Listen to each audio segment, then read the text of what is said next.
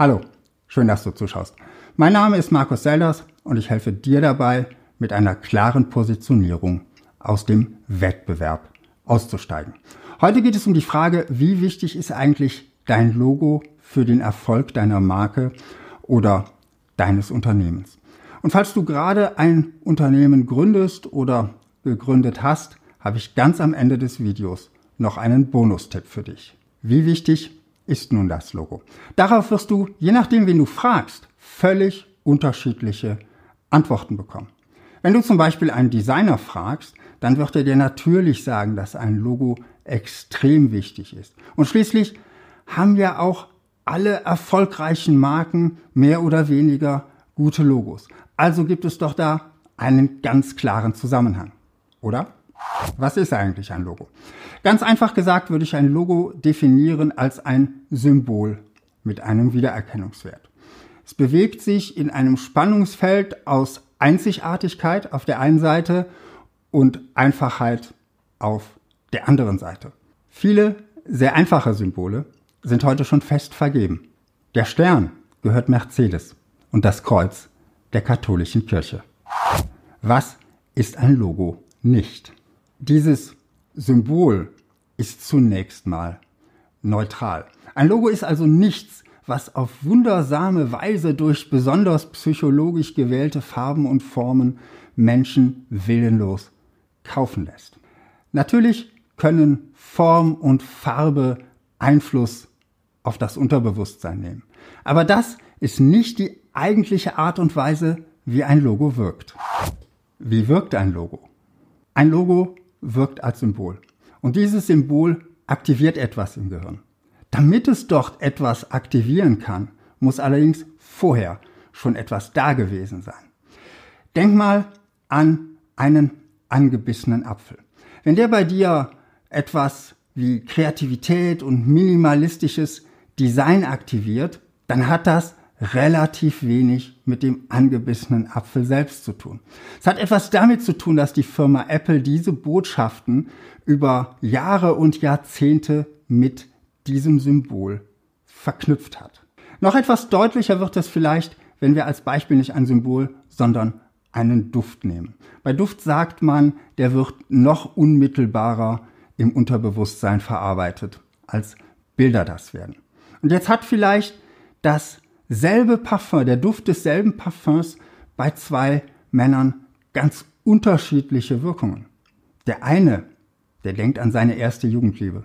Der andere denkt vielleicht an diese schrecklich nervige Lehrerin, die völlig ungerecht benotet hat und immer viel zu viel Parfum aufgetragen hat. Der Duft ist derselbe. Die Emotionen sind völlig unterschiedlich. Darum ist es für dein Logo auch gar nicht so sehr entscheidend, wie es im Detail aussieht. Wenn es einigermaßen einfach und einzigartig ist, dann hast du schon ziemlich viel gewonnen. Denn das von Designern gefeierte beste Logo ist nichts wert, wenn im Kopf deiner Zielgruppe damit überhaupt nichts verknüpft ist. Wenn es keine für dich positiven Emotionen weckt. Was wäre der Apfel, wenn er nicht zu Apple gehören würde? Was wäre der Stern, wenn er nicht vorne auf einem Mercedes drauf wäre? Und was wäre der Schriftzug von Coca-Cola, wenn nicht jahrzehntelange Werbung auf ihn eingezahlt hätte?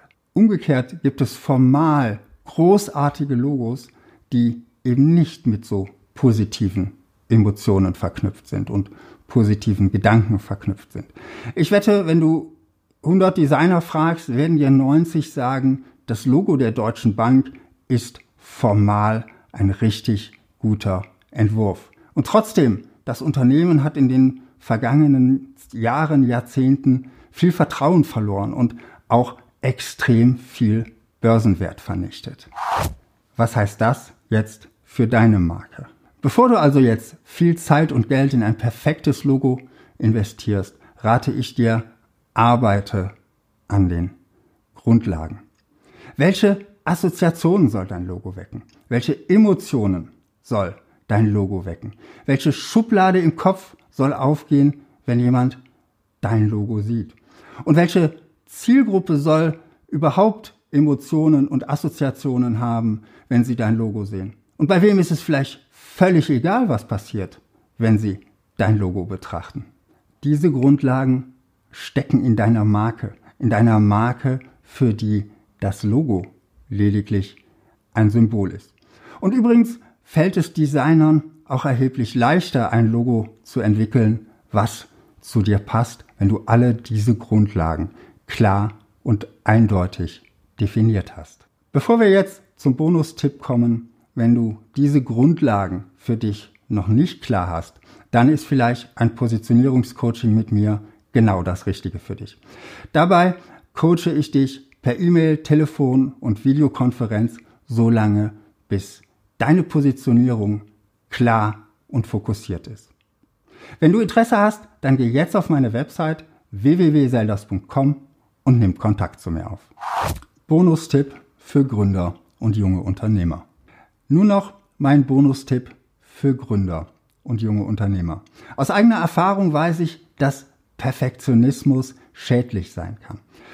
Bevor wir loslegen, müssen wir den perfekten Firmennamen haben und ein perfektes Firmenlogo.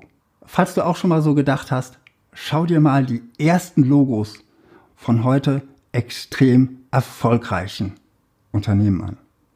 Das erste Apple-Logo war meilenweit entfernt von minimalistischem Design. Das erste Microsoft-Logo war jetzt auch nicht unbedingt ein Meisterstück guten Designs. Und das erste Amazon-Logo war auch eher so, naja, haben diese Logos den Erfolg dieser Unternehmen verhindert? Hm. Ich denke nicht.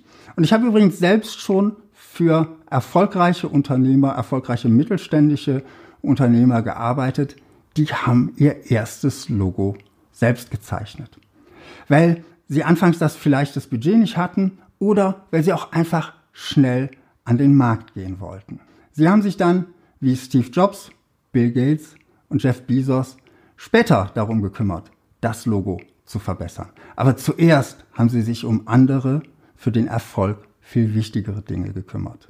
Umgekehrt hat Steve Jobs für sein zweites Unternehmen Next von Anfang an viel Geld in die Hand genommen. Er hat dem Designer Paul Rund 100.000 Dollar gegeben, um das Logo für das Unternehmen zu zeichnen. Und trotzdem ist das Unternehmen Next heute eher so etwas wie eine Fußnote in der Computergeschichte. Wenn du also Gründer bist, fokussiere dich am Anfang auf deinen Markt, auf deine Kunden und darauf, wie du ihnen Nutzen bringen kannst. Dein Startup wird nicht am Logo scheitern.